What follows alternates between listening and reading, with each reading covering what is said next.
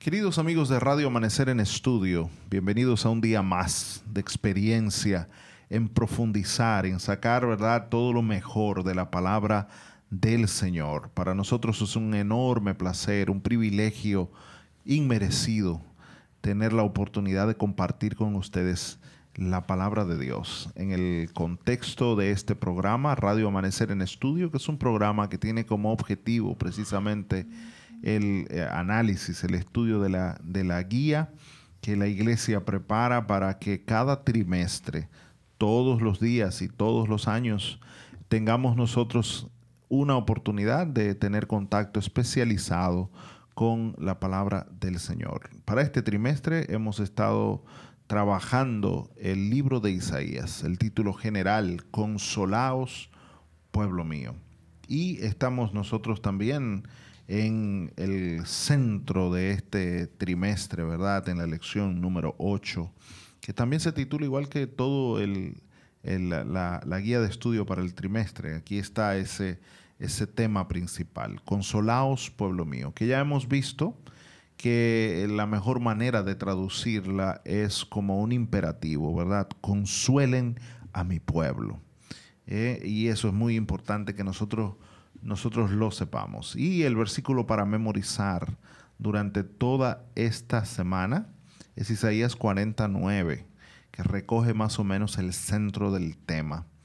Allí dice, súbete sobre un monte alto, anunciadora de Sión. Levanta fuertemente tu voz, anunciadora de Jerusalén.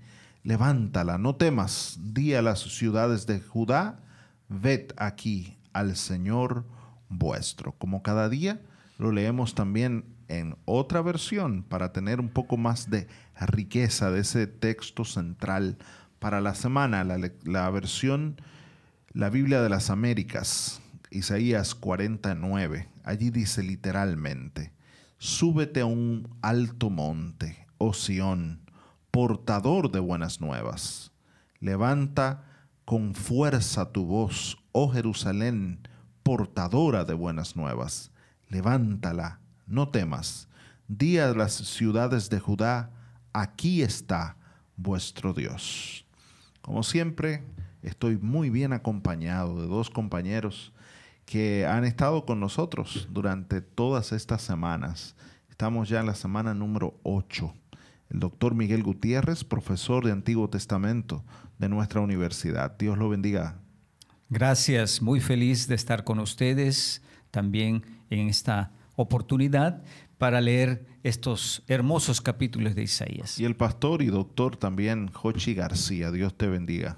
Un placer saludarle a usted, Pastor Ángel Guzmán, también al Pastor Miguel Gutiérrez y a todos los amigos que nos escuchan a través de Radio Amanecer. Gloria a Dios, señores. Un día más estamos listos para estudiar eh, la lección que se titula Presencia palabra y obras viales. Se oye bastante extraño, ¿verdad? Ese título.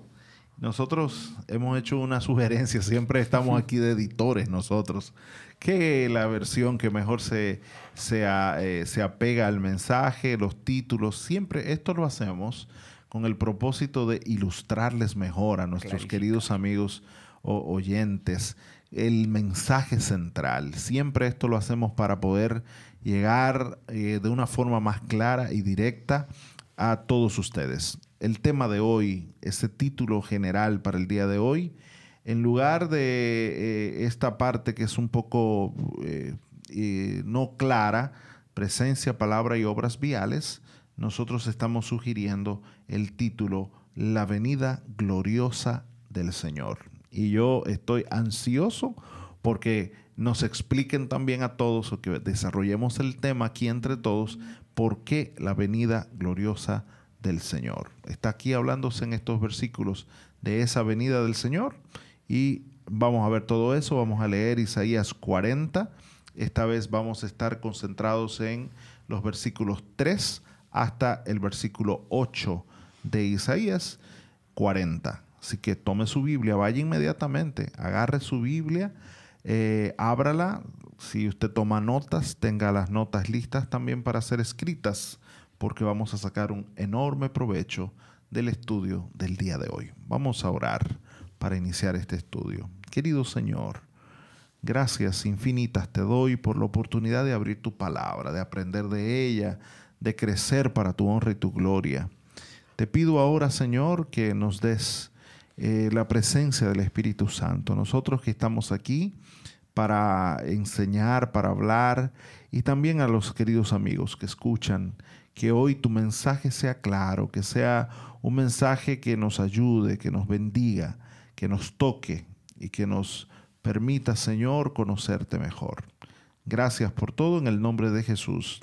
Amén. Amén. Estamos en el contexto de su programa Radio Amanecer en Estudio, un programa que se transmite a las 6.20 de la mañana, una de la tarde y también a las 10 de la noche. Y nos gustaría que usted pueda comprender que la intención final de este programa es poder profundizar en el estudio de la palabra de Dios. Durante este trimestre estamos estudiando el libro de Isaías y estamos eh, avanzando ya en este estudio. Ya estudiamos la primera parte de Isaías hasta los capítulos 39 eh, y ahora abrimos una nueva sección hasta el, desde el capítulo 40 hasta el capítulo 66.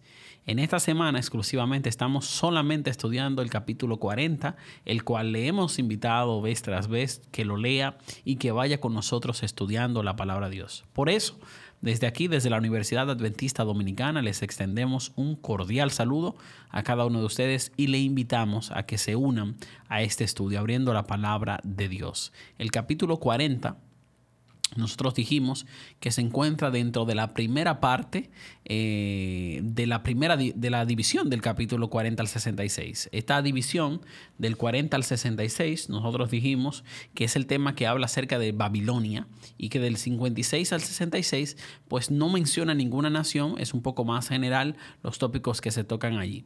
El capítulo 40 del libro de Isaías tiene una división en dos partes. El capítulo 40, verso 1 al verso número 11, que es el prólogo, es la primera porción que introduce toda la sección desde el capítulo 40 al 66, y una segunda parte que va desde el versículo 12 hasta el versículo, ah, hasta el final, hasta el versículo 31, donde se hablan de las profecías de aquí del capítulo número 40.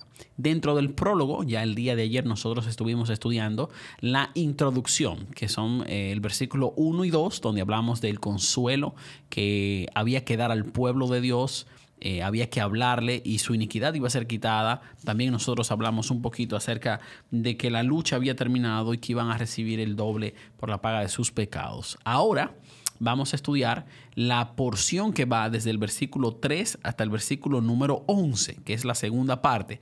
Pero nosotros hemos dividido para este estudio en tres partes. Estas tres partes son versículo 3 al 5, versículos 6 al 8 y versículos 9 al 11. En los versículos 3 al 5, nosotros vamos a tocar el tema de la venida del Señor. Luego hay un interludio ah, donde se habla acerca de la potencia de la palabra del Señor y al final, entonces, aquí está el clímax de la venida del Señor. Parece haber ahí una, una forma bien estructurada. Concéntrica. Una forma concéntrica donde se habla primero de la venida del Señor, un interludio que tiene que ver con la potencia de la palabra de Dios y luego se habla también de la segunda venida del Señor y ahí es el clímax donde se desarrolla y donde está también eh, centrado nuestro versículo para memorizar. Así que prepárense con nosotros, vamos inmediatamente a comenzar a estudiar este capítulo 40, versos 3 hasta el verso 8 el día de hoy. Así que vamos a hablar de la primera parte, la venida del Señor y la potencia de la palabra del Señor. Sí, tal vez podemos comenzar leyendo los versículos 3 al 5, que es la primera parte. Claro que sí. Estos versículos dicen lo siguiente. Una voz clama Preparad en el desierto camino al Señor. Allanad en la soledad calzada para nuestro Dios. Todo valle sea elevado y bajado, todo monte y collado. Vuélvase llano el terreno escabroso y lo abrupto ancho valle. Entonces será revelada la gloria del Señor, y toda carne a una la verá, pues la boca del Señor ha hablado. Muy bien, Aquí entonces, en esta parte, se habla de la venida del Señor y se da una imagen. Preparen en el desierto un camino o una calzada, dice aquí la eh, Biblia de las Américas. En la Reina Valera no se nota la diferencia, pero hay un paralelismo entre camino y calzada. La nueva traducción viviente dice la carretera, o sea, no era un simple camino, era esas carreteras que se empedraban, ¿verdad? Se pavimentaban, o sea que había mucho trabajo que hacer para construir eso, y llegaban los reyes a través de esos caminos. Así que con esta imagen de Dios que viene a través del desierto hacia Jerusalén, se describe la venida gloriosa del Señor. Y como ustedes se dieron cuenta, ¿por qué habla del desierto?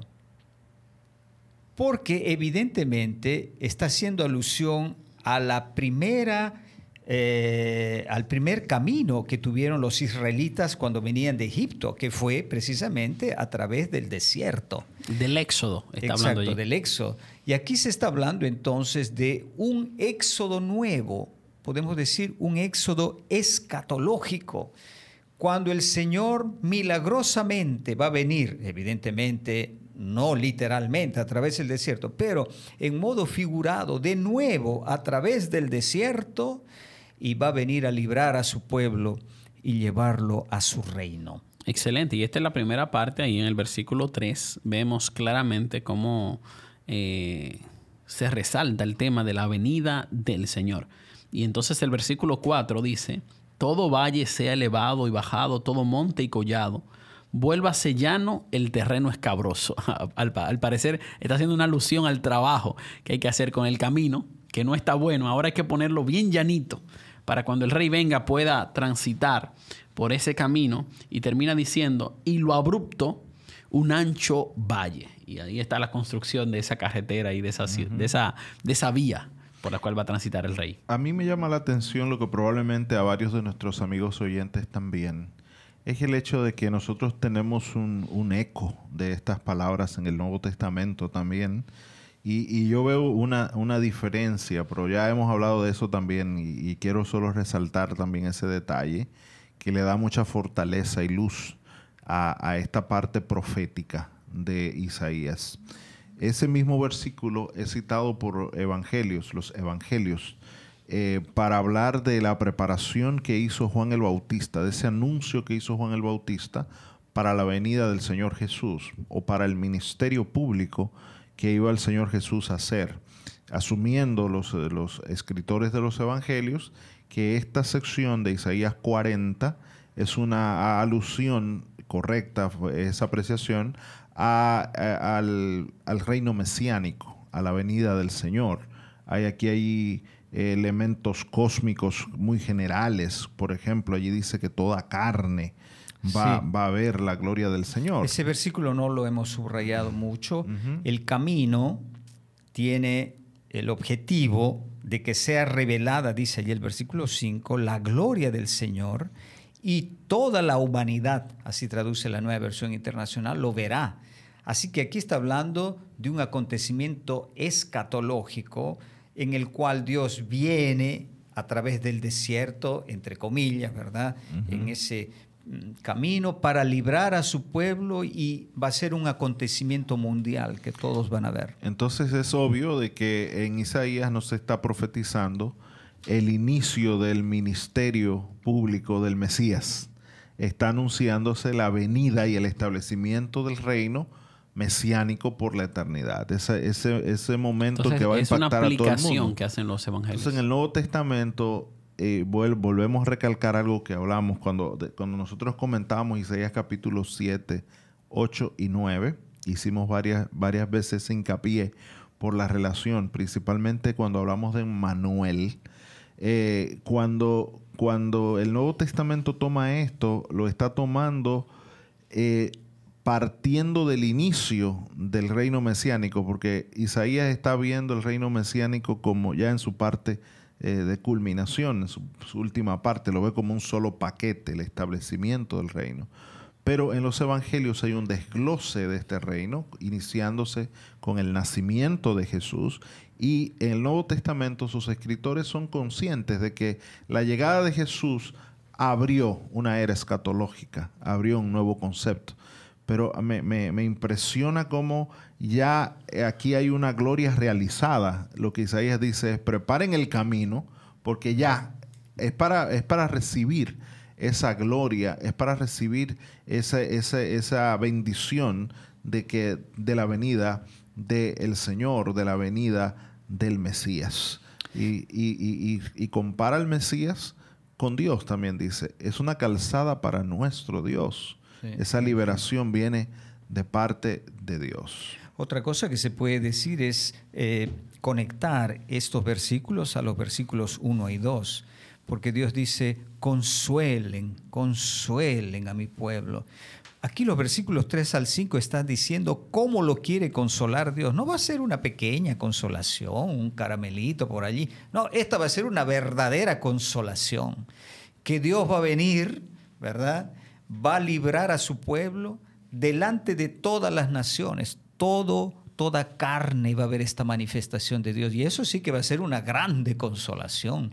Podemos decir como adventistas que, que, somos, esa es la consolación adventista de la cual nosotros siempre hemos hablado, que vamos a ver un día a Dios cara a cara y Él nos va a recoger en sus brazos y nos va a llevar a su reino. Amén. Y, va a quitar toda la realidad que tenemos nosotros de dolor, muerte, llanto todo eso va a cambiar en ese momento. Por eso se habla también de esa consolación. Entonces, la forma como Dios consuela a su pueblo es interviniendo de una manera majestuosa, estableciendo su reino, que inicia eh, con, el, pues, con la encarnación del Mesías, su ministerio terrenal, pero que aquí se está visualizando ya esa culminación, ese punto final, cuando el Señor se establezca para siempre. Esa es la primera parte que nosotros hemos visto, versículos 3 al 5, que es eh, la segunda venida del Señor. Sí, eh, hay, una cosa que me, impresiona también aquí, al, final del versículo 5 dice... La boca del Señor ha hablado. Pues, la boca del Señor ha hablado. Es una cosa tan increíble que Dios pone la firma. Yo lo he dicho la boca del Señor ha hablado, porque esa es la promesa de Dios a su pueblo. Y, lo sella definitivamente en este, en este inicio del prólogo aquí, eh, bueno, luego de la introducción del prólogo, versículos 3 al 5, vemos claramente cómo debe prepararse para la venida del Señor. Ese es el tema que está aquí. Pero luego en el versículo 6 al 8 se abre un interludio y hay una voz que dice algo, así mismo como el versículo 3 que dice, una voz clama Ahora, dice el verso 6, una voz dijo, clama. Entonces él respondió, ¿qué he de clamar? Toda carne es hierba y todo su esplendor es como flor del campo. Sécase la hierba, marchítese la flor, cuando el aliento del Señor sopla sobre ella. En verdad, el pueblo es hierba. Séquese la hierba, marchítese la flor, mas la palabra de Dios nuestro permanece para siempre.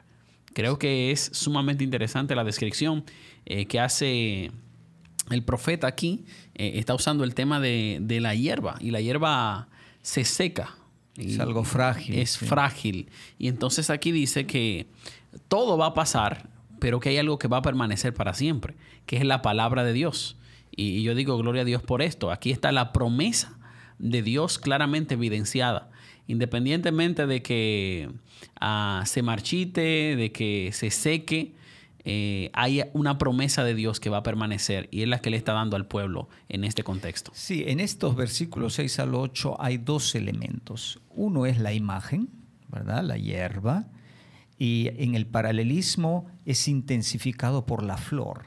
La flor es más bella, pero es más frágil. ¿Verdad? Así que la más grande que puede haber el humano es más frágil, porque no tiene consistencia en sí mismo. Así que de un lado se repite, me parece, en los tres versículos, ¿verdad? Hierba, versículo 7, hierba y 8, hierba. Así que aquí tenemos repeticiones poéticas que están subrayando esa imagen de la hierba y la flor. Y después están los referentes a estas imágenes. En el versículo 6, el referente es toda la humanidad, porque dice toda carne. Quiere decir que toda la humanidad, y probablemente aquí hay alusión a esos imperios, Babilonia, que se creían, ¿verdad?, que eran eternos, es como la hierba. todos ellos pasan un momento de gloria, pero después como la hierba desaparecen. Y después en el versículo 7 se aplica la imagen de la hierba, dice al final del versículo 7, en verdad el pueblo es hierba. El artículo, el pueblo, indica que aquí se está hablando de Israel. Aún Israel es hierba. Nosotros como pueblo de Dios somos hierba. Y, sobre todo Israel estaba aquí en el exilio, sufriendo, ¿verdad? Deprimido, en una vida miserable. Sabían muy bien que eso es, ellos eran hierba. Pero allí viene la grande afirmación final. Es verdad, se seca la hierba, la flor, lo más bello, se seca igual, pero la palabra de nuestro Dios permanece para siempre. Un contraste fuerte allí, ¿verdad? Un contraste marcado entre la debilidad del, ser humano y sus poderes y la promesa de Dios. Allí palabra de Dios está hablando precisamente de esas promesas, de consolar y de liberación que Él está trayendo al pueblo de Israel que tanto lo necesita. Sí, eh, tal vez eh, especificar que eh, muy a menudo conocemos muy bien estos versículos, se ha hablado también en Primera de Pedro, si no me equivoco, es citada, ¿verdad? Eh, y se piensa que se está hablando de la palabra de Dios en general. Pero la estructura concéntrica muestra que esta palabra se está refiriendo a la promesa del reino de Dios. Porque fíjense cómo finice, el, cómo termina el, el versículo 5, ¿verdad? Dice, será revelada la gloria del Señor y toda carne a una lo verá. Es la boca del Señor que ha hablado, es esta palabra. Y esta palabra de la cual se subraya con las imágenes en los versículos 6 al 8 es la promesa de la redención, es la promesa de que Dios va a librar a su pueblo y lo, va a llevar a su reino. Así que es una promesa escatológica, que no es una simple promesa en general.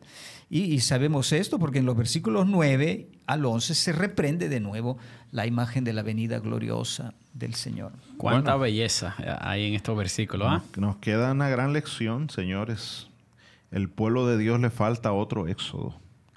Eh, nuestra esclavitud tiene que llegar a su fin en algún momento. Eso es lo que está ilustrando aquí el profeta y eso va a terminar con la intervención del Señor de una manera poderosa, de una manera impresionante, de una manera que va a causar una, una conmoción general, universal, y será cuando Dios venga a, a establecer su reino.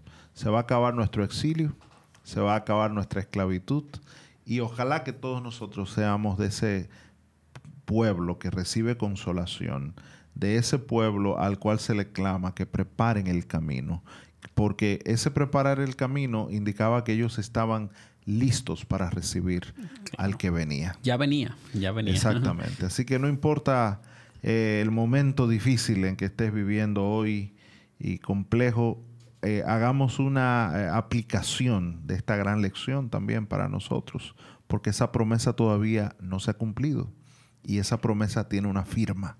La boca del Señor lo ha hablado. Esa promesa es segura el Mesías ya vino una vez, nació, pero se fue al cielo otra vez y pronto regresará. Y va a regresar para cumplir esto que Isaías en el capítulo 40 ha profetizado. Cuando Él viene a consolar a su pueblo, lo viene a levantar y lo viene a, a cuidar, a establecer con, en unión con un reino eterno y nosotros habremos de disfrutar de la presencia de Dios para siempre en nuestro medio. Tal vez subrayar brevemente cómo subraya que la eh, hierba se seca, la flor se marchita, quiere decir todo lo que humanamente nosotros podemos imaginar por lo más fuerte, por lo más bello, va a terminar. ¿Verdad? No hay nada que va a quedar, pero está contrastándolo. Pero la promesa de Dios, la palabra de Dios va a quedar para siempre. Amén. Y ese sería el lugar donde nosotros deberíamos poner nuestra confianza. En Dios, Él es el que cumplirá su promesa. Yo agradezco a Dios por la oportunidad de aprender Cuántas lecciones hermosas hemos aprendido acerca de este libro de, Isaías. Estamos terminando ya eh, la primera parte del capítulo 40, que es el prólogo, que va desde el versículo 1 hasta el 11. Mañana vamos a seguir hablando versículos 9 al 11. Por lo tanto, le sugerimos que pueda leer el capítulo 40 en su casa tranquilo y enfóquese en los versículos 9 al 11, donde está nuestro verso para memorizar y que también vamos a compartir el día de mañana. Nos despedimos con esta oración. Oremos. Padre bueno, gracias por el privilegio de haber estudiado tu palabra, de comprender que todo se va a secar, todo se va a marchitar, pero que tu palabra y tu promesa permanecerá para siempre. Ayúdanos a abrazar esa promesa, a esperar en ti para verte en gloria, Padre. En el nombre de Jesús. Amén. Amén.